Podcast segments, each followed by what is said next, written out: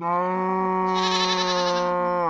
duda saludable, el podcast. Oiga, mano, qué berraquera. Estoy que brinco en una pata. Hoy, en el episodio 8, vamos a hablar de la leche de vaca versus la leche de cabra, mano. Sigan sus mercedes.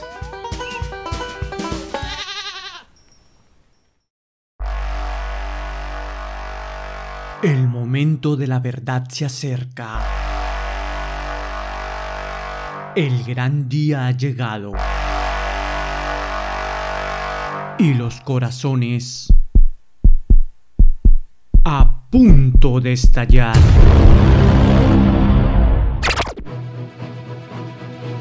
Quince vacas y un ternerito contra quince cabras y un cabroncito se enfrentarán por saber cuál es el mejor equipo. Ya no hay vuelta atrás. Hmm, eso es lo que fue, fue, mano. Con ustedes, vacas versus cabras. Que comiencen los juegos de la leche.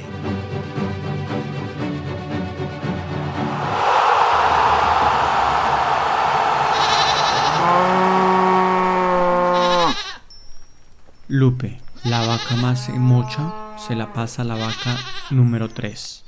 Y esta filtra el balón entre las líneas del equipo de las cabras que esperan rezagadas su oportunidad. Qué partido más emocionante, señoras y señores. Esto es la locura.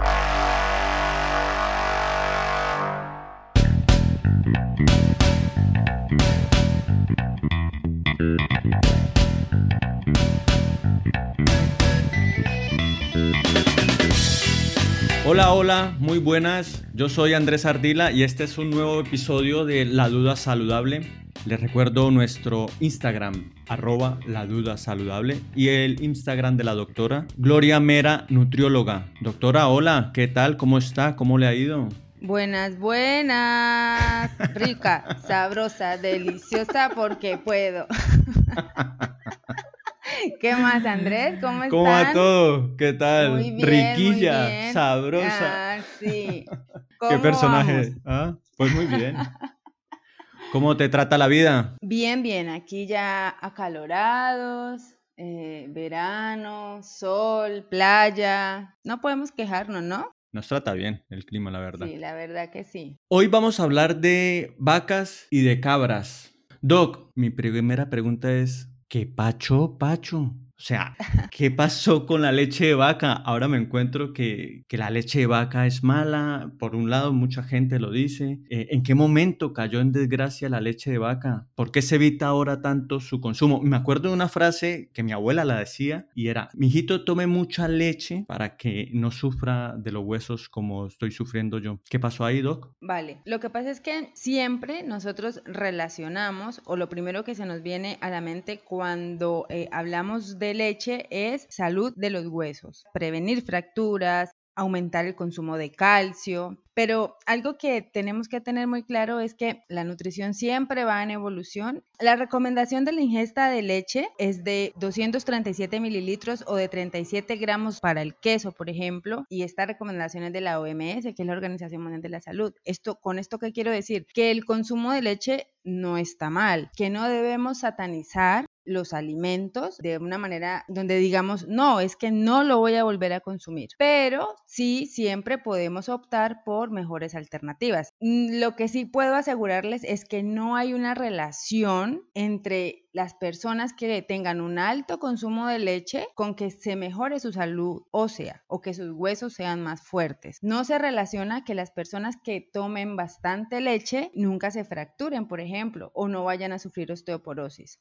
Entonces, este camino de- del consumo de leche y del consumo de lácteos es algo que ah, está viniendo o que está siendo muy estudiado y ya mm, no me quiero adelantar, pero siempre vamos a tener mejores opciones. Esencialmente, o, o así lo he entendido yo, o, o me he encontrado con esta información y es que la leche sirve para nutrir básicamente a, las crías en los animales y a los hijos en, las personas. ¿Estamos de acuerdo ahí, Doc? Sí, sí, la, principal, la principal función de la leche es nutrir y promover el crecimiento de, de los mamíferos jóvenes, o sea, de las crías, como tú lo dices, porque tiene unos nutrientes esenciales para el crecimiento, además tienen hormonas anabólicas, que son las hormonas que hacen que nuestros músculos se crezcan. Entonces, por eso es la importancia, por ejemplo, de la lactancia materna exclusiva en ese periodo de crecimiento de los bebés. Y por eso los bebés van duplicando el tamaño porque la leche tiene esas hormonas y ese tipo de nutrientes que hacen que eso pueda ser posible. Vale, entonces ahora, ¿el ser humano puede vivir sin consumir leche? Básicamente lo que veníamos haciendo, leche de vaca. Y lo pregunto por lo siguiente, los animales, cuando dejan de, tomar leche de, su madre, no lo vuelven a hacer en su vida. Pero nosotros, cuando ya dejamos la teta a un lado, seguimos consumiendo leche. ¿Es posible entonces vivir sin leche? Totalmente, totalmente. Por eso te decía, hay una creencia errónea de que la leche es la única que nos puede aportar el calcio, por ejemplo, pero tenemos unas fuentes que son buenísimas como las sardinas, las almendras, las espinacas, el yogur como tal las avellanas y el brócoli. Estos alimentos que les acabo de mencionar son los que tienen de hecho mayor contenido de calcio que la leche, ¿no? La leche no es un mal alimento, tiene todas las, tiene grupo de aminoácidos, tiene eh, mm, grasas, tiene proteína, o sea, es un alimento completo. Pero ¿qué es lo que pasa? Las vacas cuando son ordeñadas estoy hablando de la parte industrial, estas vacas son inyectadas con hormona del crecimiento para que ellas puedan crecer, puedan eh, em, producir leche, se les va a inyectar sustancias ajenas. Aparte de esto, hace que ellas mantengan embarazadas la mayor parte de su vida. Entonces, ¿qué pasa con sus estrógenos, con sus hormonas, con sus progestágenos? Todo esto aumenta haciendo que realmente este, esta leche no sea tan saludable porque ya va a tener ahí unas alteraciones y unas sustancias que no deberían estar. Vamos a empezar a hacer eh, un poco resúmenes. A ver, entonces, dime tres beneficios puntuales que tenga la leche de vaca. Pues mira, dentro de los beneficios de la leche, aclaremos esto, y que la leche de vaca incluye una combinación completa de macronutrientes y de micronutrientes, o sea, de alimentos, de compuestos de los alimentos que son muy esenciales y factores promotores del crecimiento que pueden contribuir a que la nutrición del humano sea buena y te estoy hablando de la leche de vaca, ¿no? O sea, que esa leche de vaca para, para una nutrición en el cuerpo humano sea buena. Pero todos estos beneficios, como te decía, podemos obtenerlos de otros alimentos. Entonces, que si tiene calcio, que si tiene vitamina D, que si tiene vitamina K, eh, que ayuda a la salud de, de, la boca, a la salud del pelo, a la salud de los huesos, las uñas, pero eh, eso también lo puedo eh, encontrar comiéndome un brócoli o unas sardinas, ¿me entiendes? Te entiendo perfectamente, sí. Y háblame ahora de unas cuantas desventajas. Desventajas. Que, tenga la leche de vaca. En los niños y en los lactantes, por ejemplo, es muy común, y yo lo veía mucho en la práctica de pediatría en Cali, que se exacerban tendencias a atopías, a enfermedades atópicas, a enfermedades de la piel, a, lo que llamamos como alergias, eczemas, alergias alimentarias. Entonces había niños que tenían em, brotes o, lesiones en la piel y solamente con dejar de consumir la leche y yo, a mí por ejemplo me pasó, hay algo que le aparece a uno en los brazos que es como una, como una especie de, de brotecito y yo dejé de consumir leche y adiós, chao. El alto consumo de lácteos em, tiene también predisposición, por ejemplo, para enfermedades respiratorias como asma en niños. Hay un artículo del New England también que habla de que el alto consumo de eh, leche y de lácteos se puede relacionar con un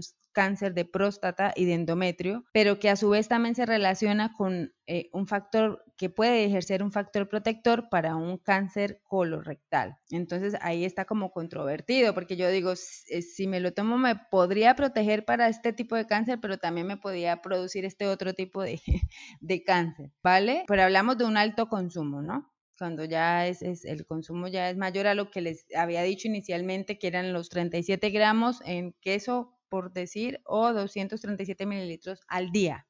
Para hacer cantidades que nos entienda la gente, ¿eso a cuántas tazas de café representa? ¿O cuántas tazas, sí, estas tazas de, en las que suele tomar uno café representaría? Es, de la leche es como una taza, porque pues, generalmente traen 250 ml.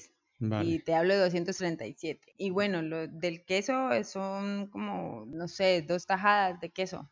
Entonces, para la gente que toma café con leche, que le gusta tomarse unas dos, tres tazas de café con leche, de leche de vaca, ya estaría pasado de lo que recomienda la Organización Mundial de la Salud. Vale, pero la idea, por ejemplo, la idea sería en que cada taza de leche eh, le ponga 100 ml, por ejemplo, que quedaría muy bien. No como Andrés que le gusta hacer la leche, ¿cómo, cómo se, el, yo me lleno, yo me lleno la taza. No café con leche, sino leche con café. Sí, pero lo que pasa es que yo ahora no bebo leche de vaca, sino bebida, porque se le llama también leche, leche de soja, pero en realidad es una bebida de soja, ¿no?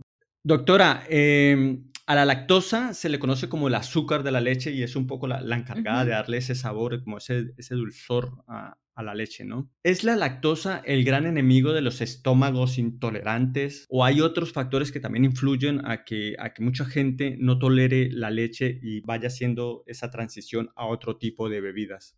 Bueno, se ha demostrado que em, hay un número muy importante de personas con intolerancia a la lactosa y por eso la industria se tomó la tarea de sacar productos sin lactosa.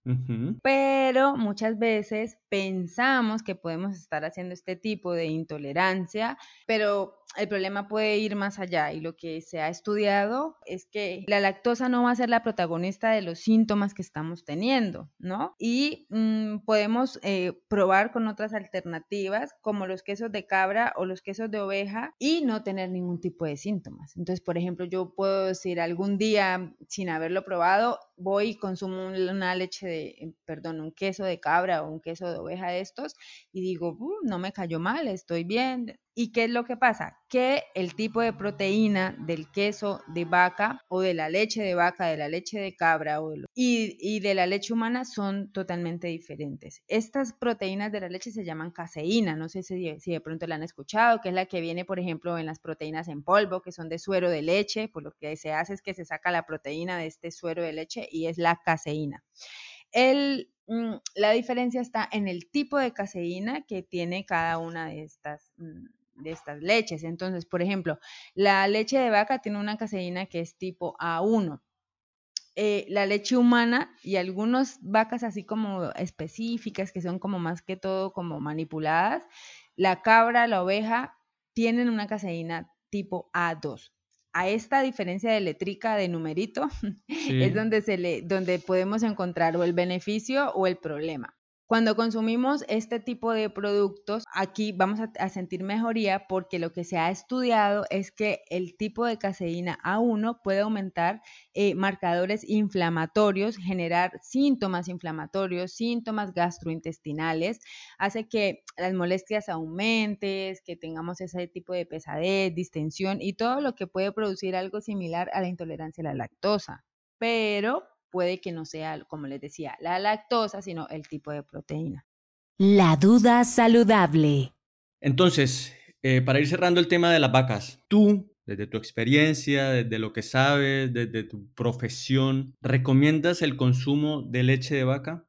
A ver, si no tengo ningún tipo de intolerancia, un consumo ocasional está bien. Si no tengo otra alternativa y si yo estoy en el campo y tengo mis vaquitas y tengo hago mi quesito y hago mis cosas, pues está muy bien. Ahora, si tengo acceso a las mejores alternativas, si puedo consumir eh, mejor cabra, va a ser mejor siempre tener alternativas que sean eh, mejores y que generen menos síntomas, por ejemplo, o que puedan desarrollar eh, menos enfermedades en niños o que aporten más nutrientes, como por ejemplo lo que te decía, que las sardinas, el brócoli, las avellanas y estos tienen más contenido de calcio que la leche. Es como contextualizar un poco y no caer en el no nunca rotundo, ni en el sí siempre y exagerar en el consumo. Cada situación, cada persona es un mundo, ¿no? Y por eso eh, a mí también, yo insisto mucho desde lo poco que sé de estos temas y es siempre tengan a un experto, siempre consulte con un profesional que los pueda ir guiando, ¿no? Porque cada cuerpo es totalmente distinto al otro y cada situación también es, es distinta, ¿no? Entonces, siempre tengan ahí, consulten, consulten con los expertos, como dicen. bueno, listo. Claro, claro. Eh, y su merced es una experta, entonces, eh, doña experta, doctora, terminamos el tema de las vacas. Ahora metámonos exclusivamente con el tema de las cabras. ¿Por qué la leche o los derivados de la cabra sí? Bueno, porque sí. Generalmente se pueden consumir sin que yo vaya a producir síntomas si es que soy intolerante o puedo tener algún tipo de intolerancia. Y mira que estoy aprendiendo porque la leche de cabra o de oveja tiene una proteína que termina el numerito en 2, que no la caseína, ¿sí? Ajá. ¿Aprendí bien? Con un numerito que termina en 2, que esa eh, eh, no produce tantos efectos como la de la vaca que termina en 1 y no los enredo más. Continúe, doctora. Sabes que algo muy importante de lo que acabas de decir es como para que tengamos presente es que esa caseína A2 de la oveja, de la cabra, es igual a la de la leche humana. Entonces ahí podemos relacionar de que no vamos a hacer intolerancia porque pues ya puede haber, puede haber, pero va a ser algo fisiológicamente más... Mm, Tolerable, sí. Eso, eso, exacto. al cuerpo porque es la misma tipo de proteína que me está dando la pucheca cuando yo nazco. Continúe su merced bueno, entonces, tiene un sabor muy interesante. Hay gente que dice, no puedo, tata, hay que aprender a comerlo. Hay, hay varios tipos, hay suave, mediano, más fuerte. Ir poco a poco, hay varias presentaciones, en rulo, en tajada, en no sé qué. Entonces, eh, es ir como, como todo, como ir acostumbrando el paladar a todo esto, ¿no? Tiene un buen aporte de proteína, tiene menor contenido de grasas saturadas y tiene más contenido de ácidos grasos de cadena media que son más saludables. Mm, como para que tengan mm, relación, es como esta cadena media del aceite de coco, por ejemplo, que tiene tanto boom y que hablamos de que es más saludable.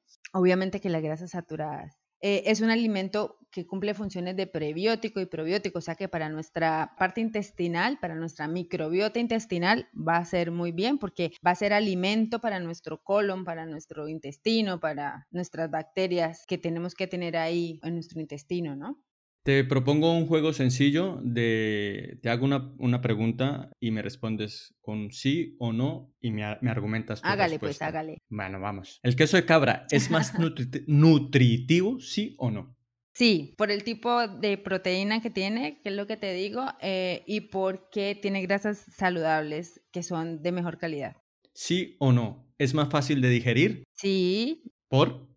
Igual, todo, todo va como ahí en, en, relación con el tipo de la proteína y con la parte de no generar síntomas gastrointestinales. Bueno, y algo importante también con esto, ¿no? Este tipo de queso, o el queso de vaca más bien, me puede generar marcadores inflamatorios, ¿vale? Entonces, solamente relaciona la palabra inflamación eh, con todo lo que pueda pasar dentro de mi estómago y de mi parte gastrointestinal gases, eh, distensión, dolor, cólico, diarrea, bueno, todos estos síntomas que pueden tener las personas que tengan intolerancia.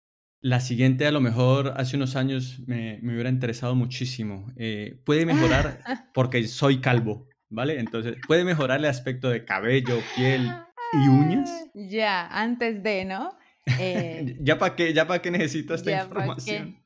Sí, sí, sí. Bueno, sí, claro, porque estamos hablando de un, de un alimento que sí o sí igual tiene buen o un alto contenido en vitaminas, A, D, K, eh, complejo B, que tiene mucho que ver con esto, con el cabello, con las uñas, la niacina, tiamina, riboflavina, eh, minerales, potasio, hierro, magnesio, todo lo que quieras imaginarte en este tipo de minerales. Tiene eh, selenio, zinc, fósforo, entonces, todos esos eh, minerales eh, juegan una función importante en lo que es esto, cabello, piel y uñas.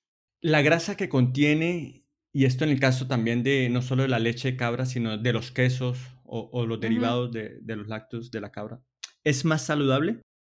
Sí, mira que se ha encontrado que tienen unas eh, grasas, ácidos grasos como el caprico y octánico, que son como unos ácidos grasos de cadena media, eh, que son mucho más saludables que el, el queso, eh, perdón, que las grasas saturadas, pero también hay algunos estudios que, bueno, yo, están ahí, yo se los nombro, pero ah, están ahí, de que puedan tener alto contenido en omega 3, eh, omega 6, como el ácido linoleico, que es el, que es el mismo de el aceite de oliva. Y por último, eh, ¿mejora la salud de la boca en cuanto a placa bacteriana, protege las encías, sí o no? Pues esto se, igual como en todas las otras, eh, eh, los otros lácteos o los otros tipos de lácteos, sí, entonces no habría mucha diferencia de este con, la, con el de vaca, pero, pero sí. Doc, ya para cerrar, se me acaba de, de venir a la cabeza, ¿es posible también encontrar gente intolerante a los lácteos de la cabra? Puede haber, porque hay de todo, ¿no? O sea, hay gente, y yo he tenido pacientes que hacen alergia al agua, pero yo no he tenido el primer caso, ni he tenido la primera persona que me diga que ha tenido síntomas, porque yo dentro de mis planes de alimentación, 100% les recomiendo el consumo de, de queso de cabra, ¿no? Perfecto, pues ahí ya está la información muy bien explicada, eh, con ejemplos y bueno, otro tema más que le ponemos un chulito y que vamos, vamos avanzando. Doc, una última cosa, eh, hay algo que me tiene contento, me escribió un amigo y me dijo que, que, el podcast le había ayudado a cambiar ya algunos hábitos en su alimentación y que estaba caminando y haciendo el esfuerzo de caminar mucho más. Es una sola persona, pero bueno, a mí eso Maravilloso. esas, cosas me, me ponen contento porque al final se recibe un mensaje, se entiende la información y, queda algo, ¿no? Entonces, no, no, sé. Realmente, bueno, ya que tú tocas ese tema, eh, les agradezco muchísimo. A mí me han escrito muchísimas personas. La idea principal de este podcast es desmentir mitos y que ustedes vayan con una visión real de lo que está pasando y de lo que tiene que pasar con la nutrición de cada uno de nosotros, ¿no? Entonces, creo que ese objetivo lo estamos cumpliendo porque, por ejemplo, cuando hicimos el de los productos light, la gente estaba muy sesgada, muy ciega con el del ejercicio, con el del ayuno. Me han escrito muchísimo diciendo que les gusta, que es muy práctico, que lo ponen en práctica para su día a día y creo que eso nos reconforta mucho, Andrés, porque el tomarnos este tiempo para nosotros hacer esto para ustedes y que la retroalimentación sea muy positiva, pues realmente es, eh, creo que estamos cumpliendo con el objetivo, ¿no? Chévere, Doc. Y bueno, poquito a poco vamos creciendo y vamos llegando a más, a más oídos, a más personas. Doc, la paso muy bien haciendo este podcast aquí con usted, me río mucho. Un abrazo gigante. Bueno, rica, sabrosa, deliciosa, porque puedo, yo puedo. Chao. Adiós, cuídate, salud. Chao. La duda saludable, el podcast.